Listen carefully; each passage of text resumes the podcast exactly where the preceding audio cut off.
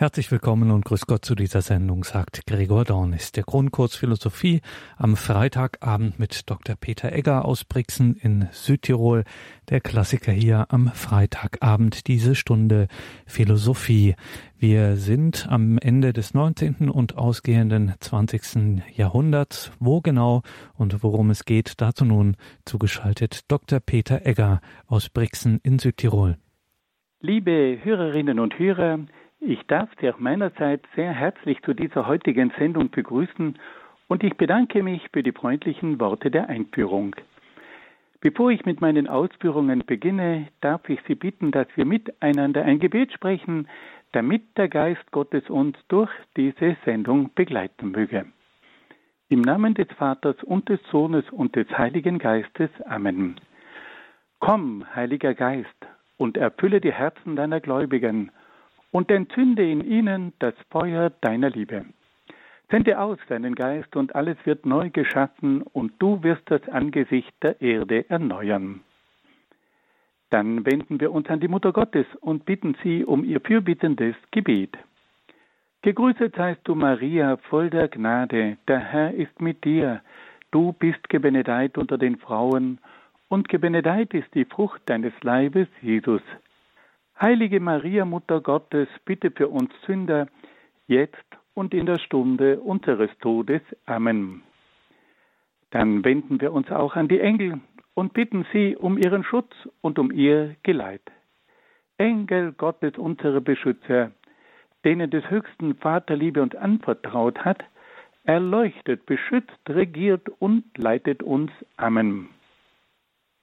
Und schließlich wenden wir uns noch an einige Heilige und Selige, die sich in besonderer Weise mit philosophischen Fragen aus christlicher Sicht beschäftigt haben. Heiliger Augustinus, bitte für uns. Heiliger Thomas von Aquin, bitte für uns. Heilige Edith Stein, bitte für uns. Seliger Kardinal Newman, bitte für uns. Und heiliger Papst Johannes Paul II, bitte für uns. Im Namen des Vaters und des Sohnes und des Heiligen Geistes. Amen. Liebe Hörerinnen und Hörer, in unseren letzten Sendungen haben wir uns mit der sogenannten Lebensphilosophie beschäftigt. Es handelt sich dabei um eine philosophische Strömung, die aus dem 19. Jahrhundert stammt und auch tief hineingewirkt hat in das 20. Jahrhundert. Die Lebensphilosophie weist zunächst einmal darauf hin, dass man mit Hilfe der Naturwissenschaft die tieferen Fragen des Lebens nicht lösen könne. Sie weist darauf hin, dass die Naturwissenschaft mit ihrem analytischen Denken nicht imstande ist, das Ganzheitliche des Lebens, aber auch des Menschen und der Gesellschaft zu erfassen. Und so hat sich nun die Lebensphilosophie in einer kritischen Weise mit der Naturwissenschaft auseinandergesetzt. Vor allem mit der Philosophie des Positivismus, die auf der Naturwissenschaft aufgebaut hat. Und hat versucht zu zeigen, dass die Naturwissenschaft zwar große Leistungen vollbracht hat, aber dass ihr auch Grenzen gesetzt sind vor allem im Hinblick auf die tieferen Fragen des Menschen. Die Lebensphilosophie hat eine neue Erkenntnislehre entwickelt. Sie sieht nämlich in der Vernunft nicht das geeignete Instrument, um die lebendige Wirklichkeit zu erfassen. Und so hat nun die Lebensphilosophie eine neue Erkenntnislehre entwickelt, die auf der Intuition aufbaut, nämlich auf der unmittelbaren Anschauung, auf der Erfahrung und auf dem inneren Erleben. Durch diese Erkenntnislehre versuchte die Lebensphilosophie einen Zugang zu den verschiedenen Phänomenen des Lebens, aber auch des Geistes und auch der Metaphysik zu eröffnen. Die Lebensphilosophie hat dann auch ein neues Naturverständnis geprägt. Sie wandte sich gegen das rein physikalische und mechanistische Naturverständnis des Rationalismus und der Aufklärung. Die Natur ist für die Lebensphilosophie kein Mechanismus und keine Maschine, sondern eine lebendige und organische Wirklichkeit. Die Natur wird von der Kraft des Lebens durchströmt, die zu einem ständigen Werden und zu einer ständigen Entwicklung führt. In der Natur gibt es aber auch irrationale und dunkle Kräfte, die nicht durch die Gesetzmäßigkeiten der Naturwissenschaft erfasst werden können. Dann hat die Lebensphilosophie auch ein neues Menschenbild entwickelt. Sie versucht sich dem inneren Menschen zuzuwenden und betrachtet den Menschen und die Welt aus psychologischer Sicht. Sie weist darauf hin, dass der Mensch die Welt nicht nur in einem naturwissenschaftlichen, sondern auch in einem psychologischen Sinn erfasst. Es gibt also nicht nur einen äußeren, sondern auch einen inneren Bezug zur Welt. Der äußere Bezug spielt sich auf der naturwissenschaftlichen Ebene ab, der innere hingegen ereignet sich auf der psychologischen Ebene. Dann hat die Lebensphilosophie auch versucht, eine existenzielle Öffnung herbeizuführen. Die Lebensphilosophie stellt fest, dass sich auf der psychologischen Ebene ganz andere Fragen stellten als auf der naturwissenschaftlichen Ebene. Auf der psychologischen Ebene ergeben sich für den Menschen viele Fragen, die weit über die Naturwissenschaft hinausgehen.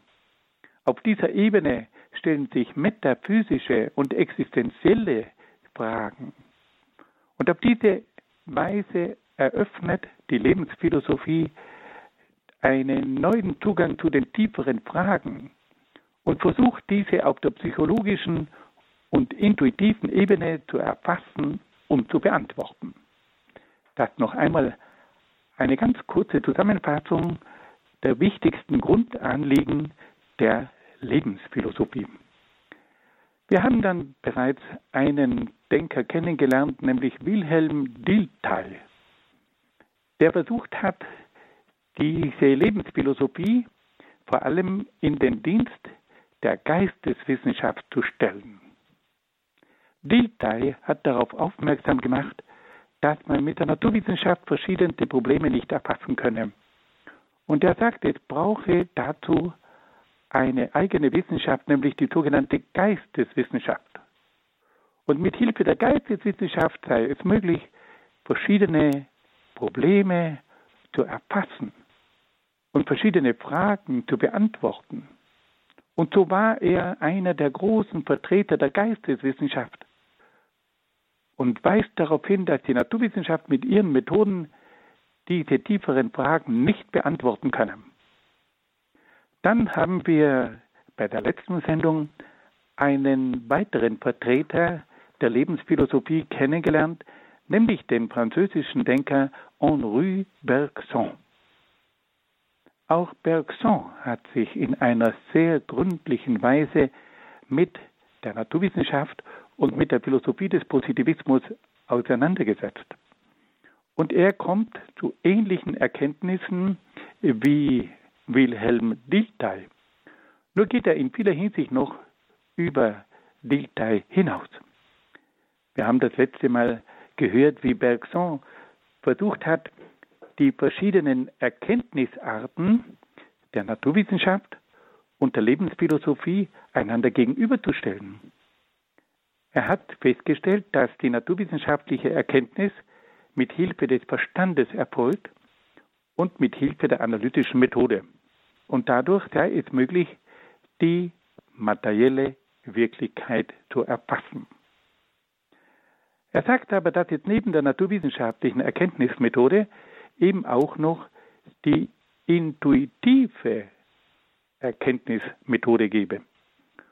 Und diese intuitive Erkenntnis ermögliche einen unmittelbaren Zugang zu den Phänomenen des Lebens und des Geistes. Und er sagt, dass durch die Intuition es möglich sei, die metaphysische Wirklichkeit zu erfassen. Bergson hat dann auch versucht, diese zwei verschiedenen Erkenntnisarten, nämlich die naturwissenschaftliche Erkenntnismethode und die Erkenntnismethode der Lebensphilosophie, verschiedenen Menschentypen zuzuordnen. Er hat gesagt, dass es einen Menschentyp gibt, der als den Homo faber bezeichnet.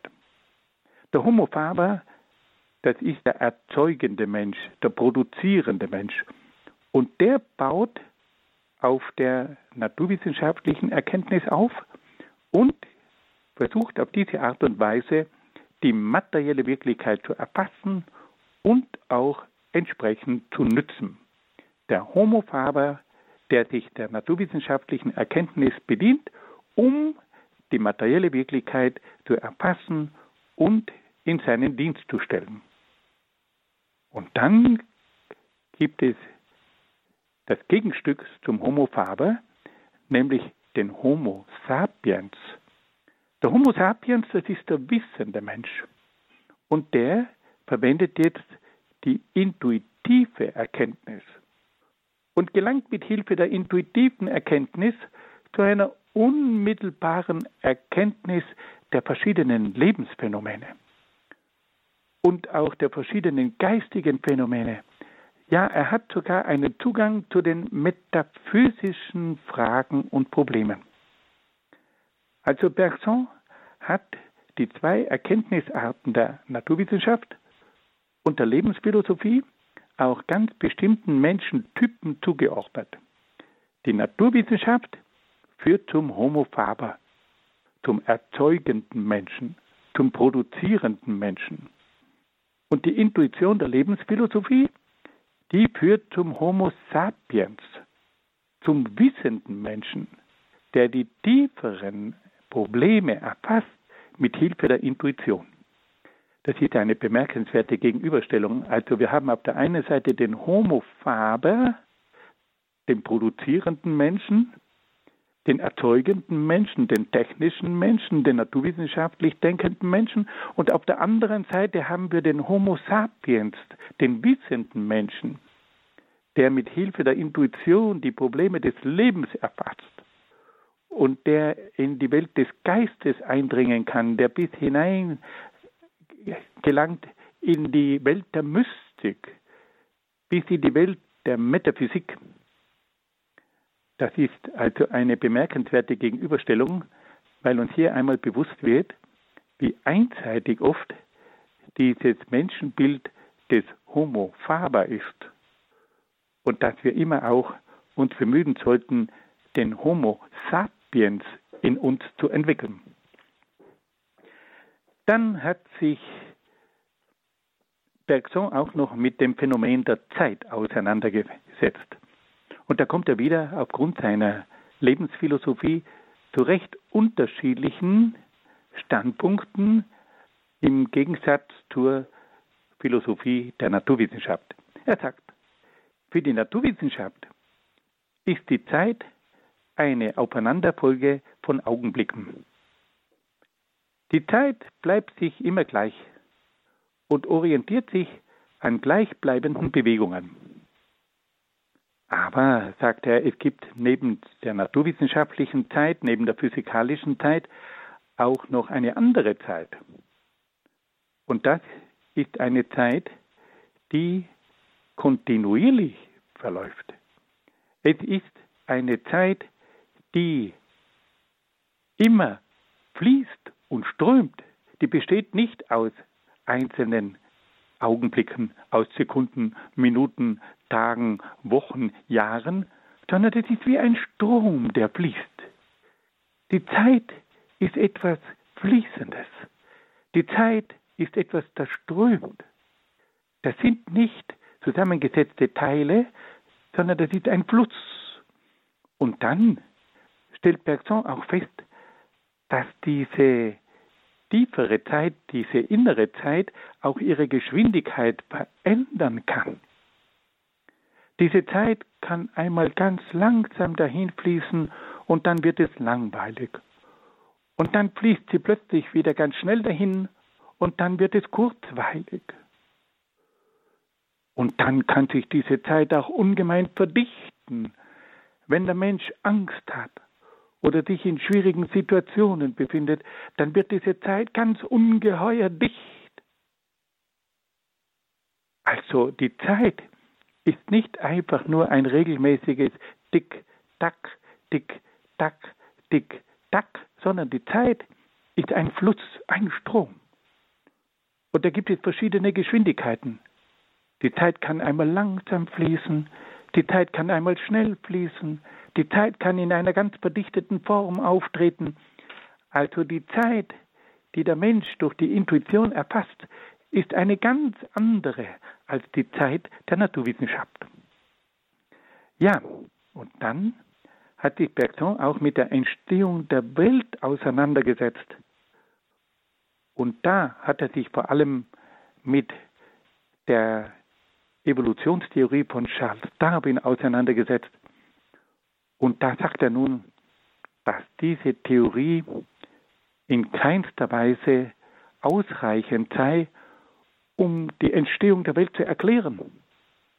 Er sagt, es sei niemals möglich, die Welt des Lebens und des Geistes aus der Materie herauszuholen. Die Materie sei keine entsprechende Ursache für die Erklärung des Lebens und des Geistes. Und dann sagt er, sei es auch unmöglich, die Evolution nur mit Hilfe von zufälligen Veränderungen zu erklären. Dass es immer mal wieder zu einer Veränderung kommt durch einen Zufall und diese Veränderung erweise sich dann als vorteilhaft und deswegen werde sie sich dann im Kampf des Lebens durchsetzen und auf diese Art und Weise kommt es durch zufällige Veränderungen und durch die Auslese der Umwelt zu einer höheren Entwicklung. Bergson sagt, das ist der reinste Wunderglaube. Dass man versucht, die Höherentwicklung der Welt auf lauter positive Zufälle zurückzuführen. Das, sagt er, könne nie und nimmer eine wirkliche Erklärung sein.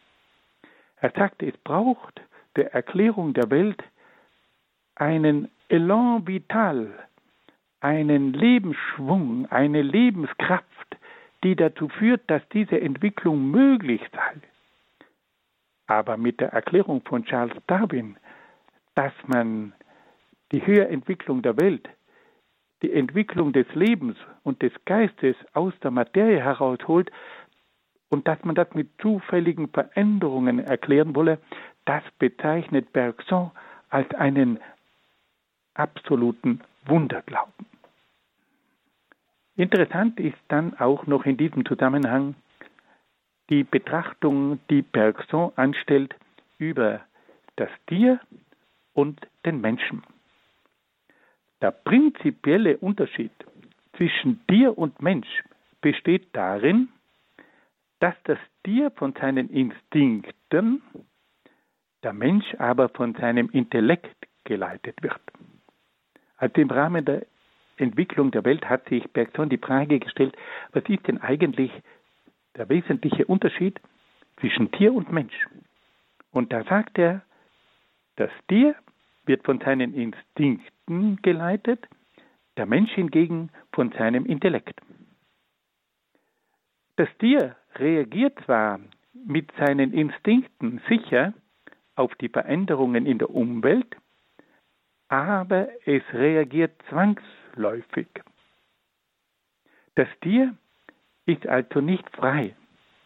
Es wird von den Instinkten her geleitet, aber die Reaktionen sind immer zwangsläufige. Das Tier ist also ein Gefangener seiner Instinkte und daher nicht frei. Im Gegensatz zum Tier reagiert der Mensch mit seinem Intellekt auf die Umwelt. Er ist dabei zwar weniger sicher als das Tier, dafür aber flexibler und lernfähiger. Der Intellekt befreit den Menschen von seinen Bindungen an die Umwelt. Der Intellekt ermöglicht dadurch die Freiheit des Menschen gegenüber der Umwelt und damit auch eine höhere Evolution. Liebe Hörerinnen und Hörer, das sind höchst interessante Feststellungen, dass also der Unterschied zwischen Mensch und Tier vor allem darin besteht, dass das Tier von den Instinkten geleitet wird, der Mensch aber vom Intellekt. Das Tier wird von den Instinkten geleitet und das Tier reagiert zwangsläufig nach den Vorgaben der Instinkte. Das Tier ist also ein Gefangener seiner Instinkte und daher nicht frei. Im Gegensatz zum Tier reagiert der Mensch mit seinem Intellekt auf die Umwelt. Er ist also wesentlich flexibler und lernfähiger als das Tier. Der Intellekt befreit den Menschen von seinen Bindungen an die Umwelt. Der Intellekt ermöglicht dadurch die Freiheit des Menschen gegenüber der Umwelt und damit auch eine höhere Evolution. Das sind also sehr interessante Feststellungen. Nun machen wir eine kleine Pause und hören ein wenig Musik.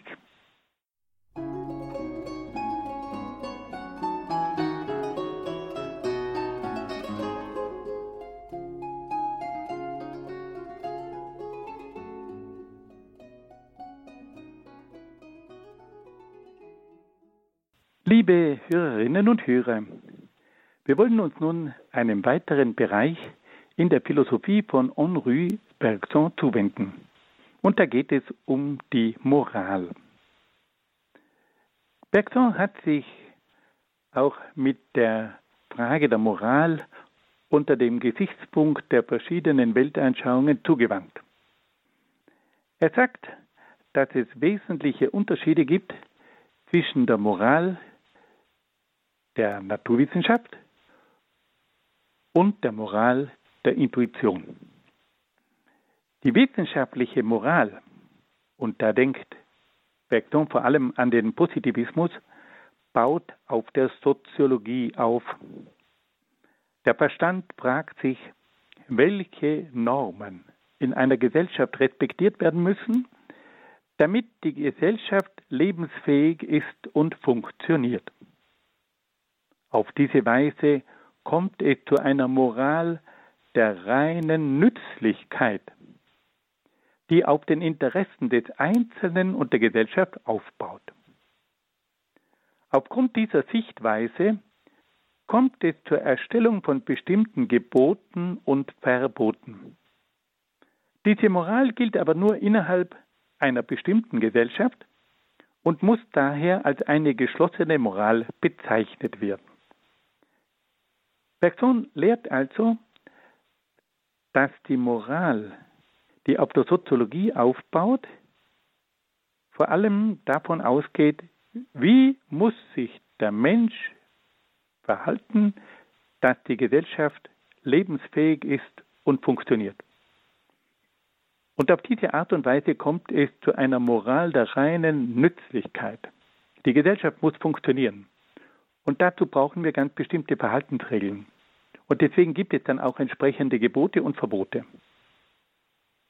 Und diese Moral, die sich von der Soziologie her ableiten lässt, die gilt also für eine ganz bestimmte geschlossene Gesellschaft. Im Gegensatz dazu geht die intuitive Moral der Lebensphilosophie nicht von der Soziologie aus. Sie fragt sich nicht nach den Interessen einer bestimmten geschlossenen Gesellschaft. Sie ist vielmehr offen für die gesamte Menschheit und orientiert sich an Idealen und Vorbildern. Die Intuition von hochstehenden Menschen erfasst die moralischen Werte und versucht diese ins Leben umzusetzen. Wir sehen also hier gleich einen ganz wesentlichen Unterschied. Die Moral der Soziologie, die baut auf der Nützlichkeit auf. Die Moral der Lebensphilosophie, die baut auf moralischen Werten auf. Das sind zwei grundlegend verschiedene Ansätze. Das eine ist eine Moral, die zum Funktionieren der Gesellschaft beiträgt. Das andere ist eine Moral, die sich an moralischen Werten orientiert und die versucht, diese ins Leben umzusetzen. Eine solche Moral, die auf moralischen Werten aufbaut, braucht natürlich auch entsprechende Vorbilder. Da braucht es Ideale. Da braucht es das Bemühen, dass der Mensch sich moralisch auch immer höher entwickelt. Das ist dann nicht der funktionierende Mensch und die funktionierende Gesellschaft, sondern das ist dann der ethische Mensch und eine ethische Gesellschaft. Eine solche Moral führt dann zu einer offenen Moral für die gesamte Menschheit. Die offene Moral entwickelt ganz bestimmte Tugenden, wie zum Beispiel die Opferbereitschaft, die Selbstlosigkeit und die Barmherzigkeit. Mit diesen Tugenden erhebt sich der einzelne Mensch und die ganze Gesellschaft über eine Moral, die nur vom Interesse und vom Nutzen bestimmt wird. Die offene Moral wird von einem Elan d'amour, also von einem Schwung der Liebe beseelt, der die Menschen zu einer Moral der Liebe befähigt. Liebe Freunde, hier wird uns deutlich gemacht, welch großer Unterschied zwischen einer Moral der Nützlichkeit und einer Moral der Liebe besteht. Die Soziologie bemüht sich darum, das Funktionieren der Gesellschaft zu gewährleisten und stellt deswegen an bestimmte Regeln, bestimmte Gebote und bestimmte Verbote auf. Aber die Moral der Lebensphilosophie, die geht von moralischen Werten aus. Hier geht es um Ideale. Hier geht es um Tugenden. Und hier geht es vor allem um die Liebe. Und da wird uns einmal bewusst, wie weit auch unsere oft soziologisch bestimmte Moral von der eigentlichen Moral entfernt ist. Henri Bergson macht uns darauf aufmerksam, die Moral ist eine Angelegenheit von Werten von Tugenden und von Liebe.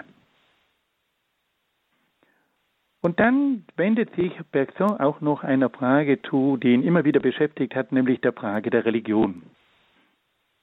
Und da kommt er wieder zur Feststellung, dass es verschiedene Arten von Religion gibt.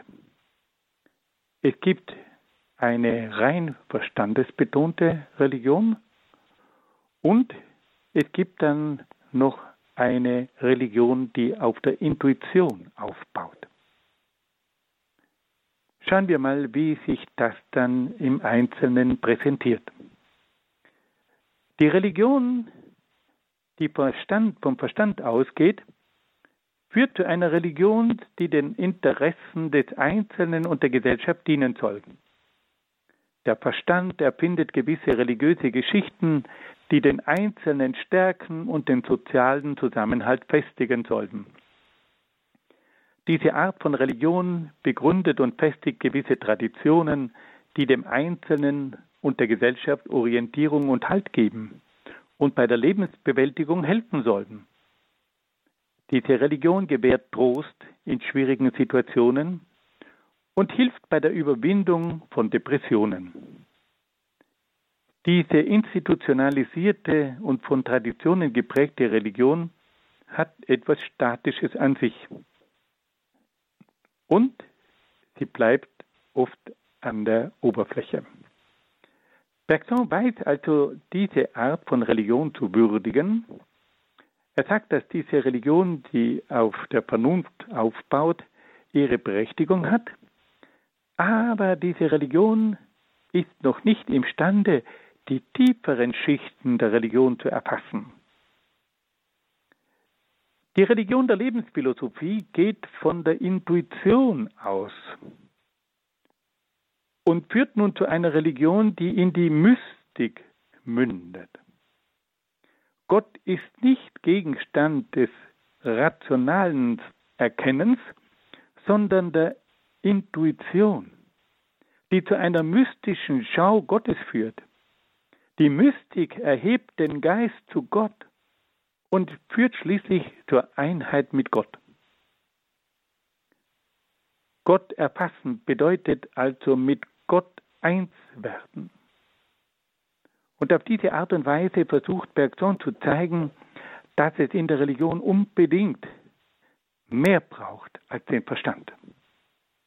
Er räumt dem Verstand seine Berechtigung ein, aber sagt er, wenn wir wirklich zur inneren Begegnung mit Gott gelangen wollen, dann stößt der Verstand, die Rationalität an ihre Grenzen.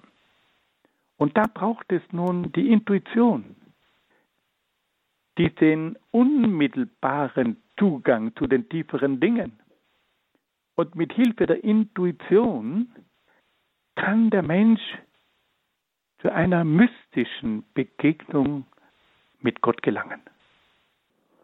Und da macht uns Bergson wieder einmal darauf aufmerksam, dass man mit Hilfe des Verstandes immer wieder an Grenzen stößt. Der Verstand hat keine Bedeutung, auch im religiösen. Wir brauchen den Verstand, wenn wir über verschiedene religiöse Dinge nachdenken. Aber wenn wir wirklich zur Begegnung mit Gott gelangen wollen, wenn es zur inneren Vereinigung mit Gott kommen soll, dann brauchen wir einen anderen Weg, nämlich den Weg der Intuition, den Weg der unmittelbaren Begegnung mit Gott, dann brauchen wir die Mystik.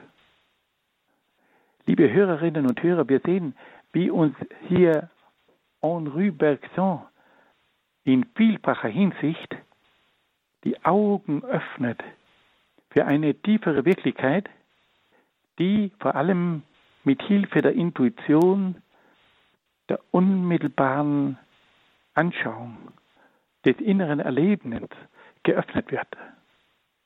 Und damit überwindet er die einseitige und begrenzte Sicht der reinen Verstandeserkenntnis. Und da müssen wir Bergson sehr dankbar sein, weil er nämlich imstande war, eine Einseitigkeit, nämlich die der naturwissenschaftlichen Erkenntnis, aufzuzeigen. Er war derjenige, der uns bewusst gemacht hat, dass die Naturwissenschaft große Möglichkeiten hat, aber dass sie von ihrer Methode her und von ihrer Erkenntnisart her an ganz bestimmte Grenzen stößt. Und um nun diese tiefere Wirklichkeit erfassen zu können, braucht es nach Ansicht von Bergson die Intuition, diese Fähigkeit der unmittelbaren Erkenntnis, der unmittelbaren Anschauung, des inneren Zugangs zur Wirklichkeit. Und auf diese Art und Weise können wir den Menschen, die Welt, aber auch die Moral, die Kunst und auch die Religion in ihrer tieferen Dimension erfassen. Damit wollen wir diese Betrachtungen über die Lebensphilosophie beenden und wenden uns dann einer neueren, einer anderen, weiteren philosophischen Strömung zu. Nun machen wir wieder einmal eine kleine Pause und hören ein wenig Musik.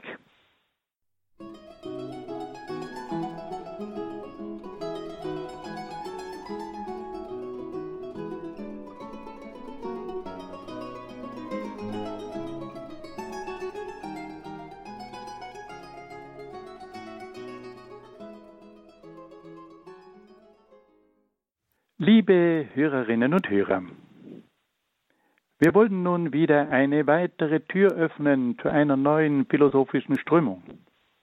Und da geht es nun um die Philosophie des Pragmatismus. Diese Philosophie fällt in das 19. und 20. Jahrhundert und hat unsere Welt, vor allem die westliche Welt, ganz entscheidend geprägt. Bevor wir uns mit den einzelnen Denkern etwas näher vertraut machen, wollen wir zunächst wieder einmal einige Grundzüge kennenlernen. Es ist immer wieder wichtig, dass wir die Grundzüge einer philosophischen Strömung kennenlernen, bevor wir uns dann an die einzelnen Vertreter einer philosophischen Strömung heranwagen können. Und so wollen wir uns zunächst einmal die Frage stellen, worin das Wesen des Pragmatismus besteht. Und dann wollen wir uns auch fragen, woher der Pragmatismus kommt. Der Name Pragmatismus geht auf das griechische Wort Pragma zurück. Und dieses Wort bedeutet Tatsache, Handlung. Der Pragmatismus versteht sich als eine Philosophie, die sich an den empirischen Tatsachen orientiert und auf das zweckmäßige Handeln des Menschen ausgerichtet ist. Der Pragmatismus baut also auf dem Wissen aus der Erfahrung auf, das dann dem Handeln dienen soll. Der Pragmatismus ist also eine Philosophie, die von den empirischen Tatsachen ausgeht und sich vor allem auf das zweckmäßige Handeln des Menschen konzentriert. Woher kommt nun dieser Pragmatismus? Die Philosophie des Pragmatismus hat ihre Wurzeln im englischen Empirismus des 19. und äh, des 17. und 18. Jahrhunderts und geht zurück auf die zwei bekannten englischen Denker John Locke und David Hume. Sie entstand aber vor allem im 19. Jahrhundert in Nordamerika und spiegelt in vielfacher Weise die Weltanschauung dieses Landes wider. Wir können also sagen, dass der Pragmatismus seine Wurzeln im angelsächsischen Raum hat. Nun wollen wir uns mal die Frage stellen, wie geht denn dieser Pragmatismus vor? Er stellt zunächst einmal den Grundsatz auf, dass sich die pragmatische Erkenntnis an den empirisch wahrnehmbaren Tatsachen orientiert und die Dinge nach ihrem praktischen Nutzen beurteilt. Der Pragmatismus misst die Wahrheit nicht anhand der abstrakten Logik, sondern anhand ihrer Anwendbarkeit und Nützlichkeit. Der Pragmatismus betrachtet die anerkannte, die erkannte Wahrheit aber auch als ein Gebot zum Handeln. Die Erkenntnis darf nie reine Theorie bleiben, sondern verpflichtet den Menschen zu einer entsprechenden Praxis. Liebe Freunde, hier spüren wir etwas von der Mentalität unserer, unserer amerikanischen Freunde. Da gibt es diesen nüchternen Sinn für die Fakten und dann stellt man sich die Frage, wie können wir aufgrund dieser Erkenntnisse handeln? Also die Erkenntnis dient dem praktischen Handeln. Und da entsteht dann eine sehr dynamische Weltanschauung. Wir studieren mit Nüchternheit die Fakten und aufgrund der Fakten gehen wir dann über zum Handeln. Und eine solche Einstellung nennt man eine pragmatische Einstellung. Wenn man es heute mit einem pragmatischen Menschen zu tun hat, dann weiß man, dass man es mit einem Menschen zu tun hat, der nüchtern die Dinge beurteilt und dann seine Schlussfolgerungen zieht und der sich dann daran macht zu handeln. Das ist ein pragmatischer Mensch. Und diesen Menschen, den finden wir heute in vielen Bereichen. Den finden wir im Bereich der Wirtschaft, da braucht es pragmatische Leute. Den finden wir im Bereich der Technik. Den finden wir aber auch im Bereich der Politik. Man spürt, hier geht etwas weiter, hier ist sehr viel Dynamik. Die Frage ist natürlich gleich, gibt es in diesem pragmatischen Handeln auch so etwas wie Metaphysik? Und da müssen wir mal etwas genauer hinschauen. Wie erklärt denn nun der Pragmatismus die Welt? Der Pragmatismus erklärt, dass die gesamte Natur eine zweckmäßige Ausrichtung aufweist. Diese zweckmäßige Ausrichtung kann aber nicht auf den Zufall zurückzuführen sein, sondern verlangt das Wirken von objektiven Naturgesetzen. Und in den Naturgesetzen manifestieren sich geistige Prinzipien, die auf eine höhere Intelligenz, nämlich auf Gott verweisen. Das ist auch wiederum sehr interessant. Also der Pragmatiker fragt sich, wie ist denn eigentlich die Welt aufgebaut? Weil wenn er die nicht erkennt, dann kann er auch nicht entsprechend handeln. Und er sagt, die gesamte Natur ist zweckmäßig ausgerichtet. Und diese zweckmäßige Ausrichtung kann nicht auf den Zufall zurückgeführt werden, sondern verlangt das Wirken von objektiven Naturgesetzen. Und in den Naturgesetzen zeigen sich geistige Prinzipien, die auf eine höhere Intelligenz, nämlich auf Gott verweisen.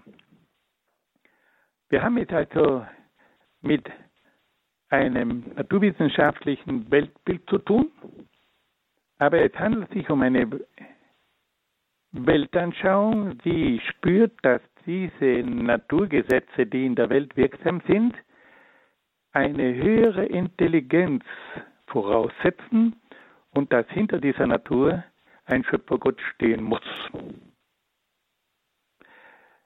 Dann fragen wir uns einmal, was hat denn der Pragmatismus für ein Menschenbild entwickelt? Der Pragmatismus betrachtet den Menschen vor allem als ein handelndes Wesen. Der Mensch wird als freies Individuum gesehen, das sein Leben selbst in die Hand nimmt und für sein Leben verantwortlich ist. Das Handeln des Menschen ist vom Nutzen und von Interessen bestimmt. Der Mensch steht aber auch in der Gemeinschaft und ist dazu verpflichtet, zum Allgemeinwohl beizutragen. Und der Mensch wird schließlich auch als ein religiöses Wesen betrachtet. Wir haben gehört, dass die Welt und ihre Naturgesetze nach Meinung des Pragmatismus eine höhere Intelligenz voraussetzt und dass man auf diese Art und Weise zu einem Schöpfergott gelangen kann. Und so sieht nun der Pragmatismus den Menschen auch als ein religiöses Wesen. Dann wollen wir uns die Frage stellen, wie schaut denn die Ethik des Pragmatismus aus?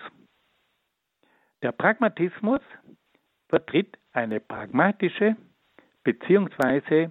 zweckmäßige Ethik. Die moralischen Werte und Normen sind das Ergebnis von praktischen Erfahrungen.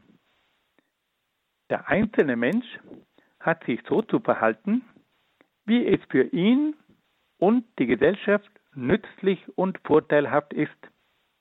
Die moralische Verhaltensweise der Menschen sollen das Gelingen des Lebens und das praktische Funktionieren der Gesellschaft garantieren.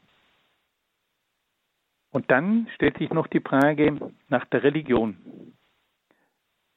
Der Pragmatismus betrachtet auch die Religion unter dem Gesichtspunkt der Nützlichkeit. Die Religion ist für den einzelnen Menschen, für die Moral und die Gesellschaft von Vorteil und Nutzen. Die Religion gibt im Leben Orientierung und Halt. Der Pragmatismus sieht in der Religion mehr, mehr eine Sache des Herzens als der Vernunft. Die Entscheidung für Gott ist nicht eine Frage der Theorie, sondern eine Frage der Praxis. Fassen wir das noch einmal ganz kurz zusammen. Wir haben jetzt einige Überlegungen angestellt zu den Grundzügen des Pragmatismus, einer philosophischen Strömung aus dem 19. und 20. Jahrhundert.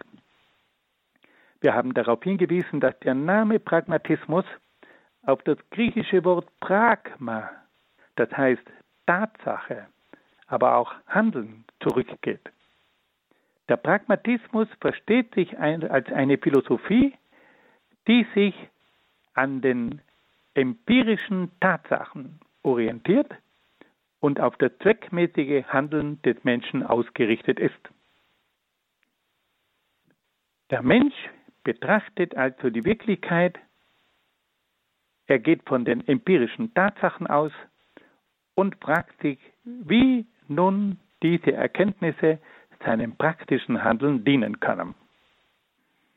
Dann haben wir gehört, dass sich der Pragmatismus die Frage nach dem Urgrund der Welt stellt.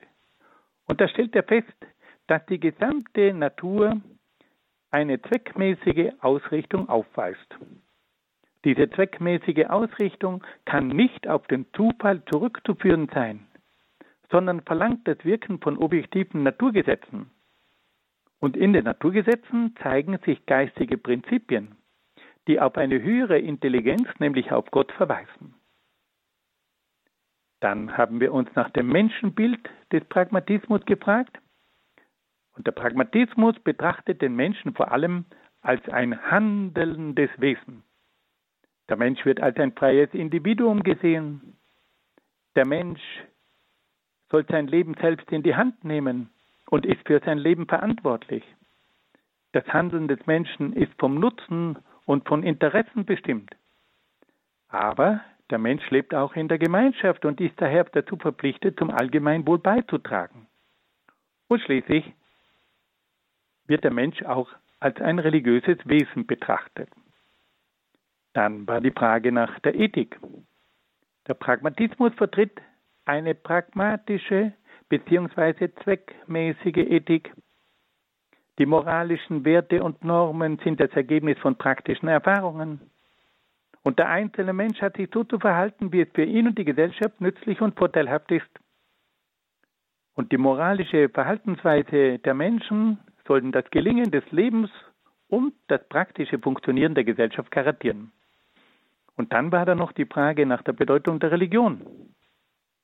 Die Religion ist für den einzelnen Menschen, für die Moral und die Gesellschaft von Vorteil und Nutzen. Die Religion gibt im Leben Orientierung und Halt. Die Religion ist aber mehr eine Sache des Herzens als der Vernunft. Die Entscheidung für Gott ist nicht so sehr eine Frage der Theorie, sondern sie dient wiederum der Praxis. Nun schieben wir noch eine ganz kurze Pause ein und machen noch und hören ein wenig Musik.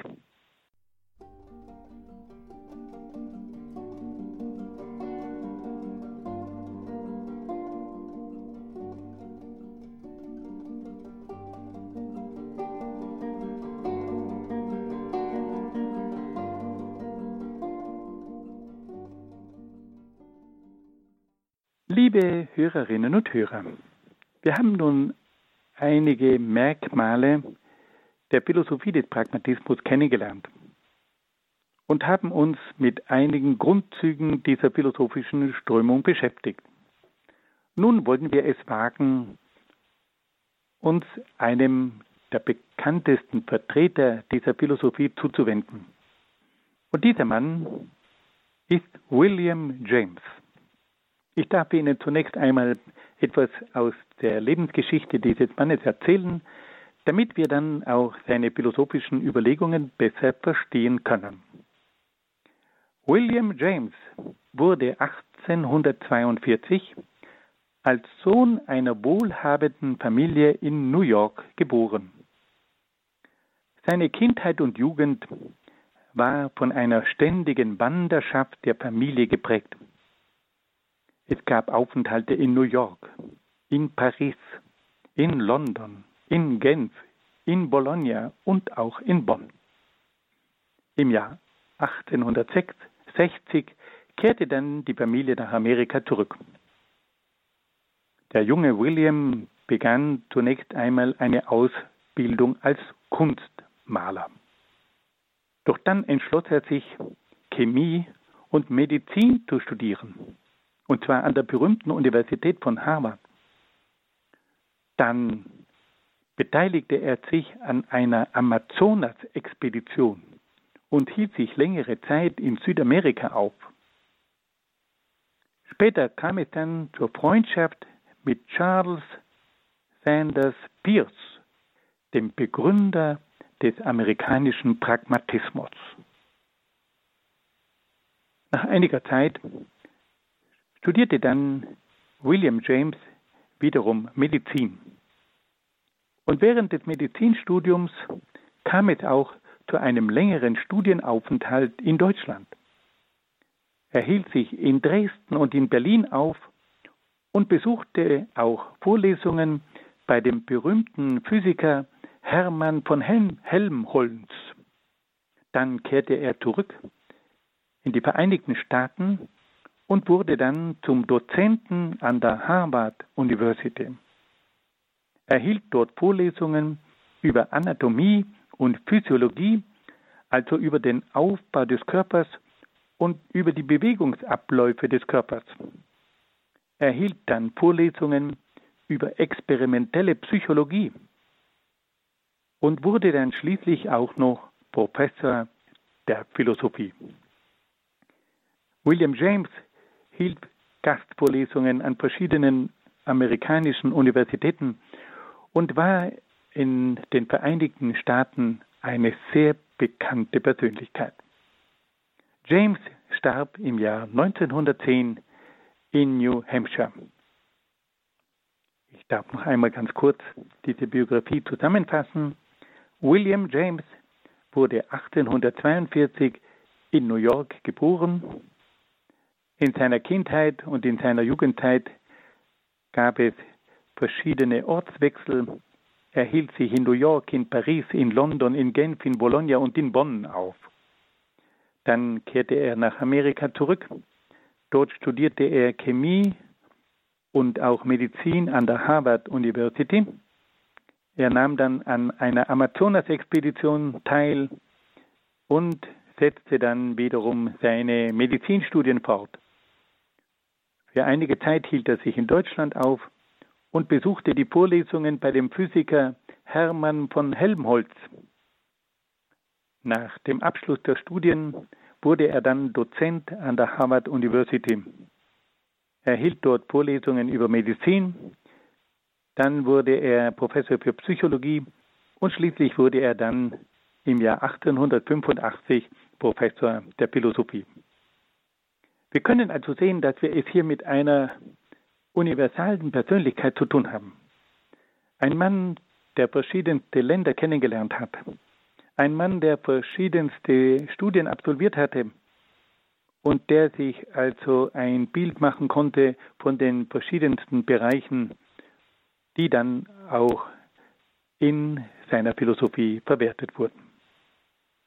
Wir werden dann die Philosophie von William James bei der nächsten Sendung etwas näher kennenlernen. Für heute möchte ich mich bei Ihnen allen sehr, sehr herzlich bedanken für Ihre freundliche Aufmerksamkeit, für Ihr Mitdenken und vor allem für Ihr großes Interesse. Ich wünsche Ihnen von Herzen alles Gute und Gottes besonderen Segen.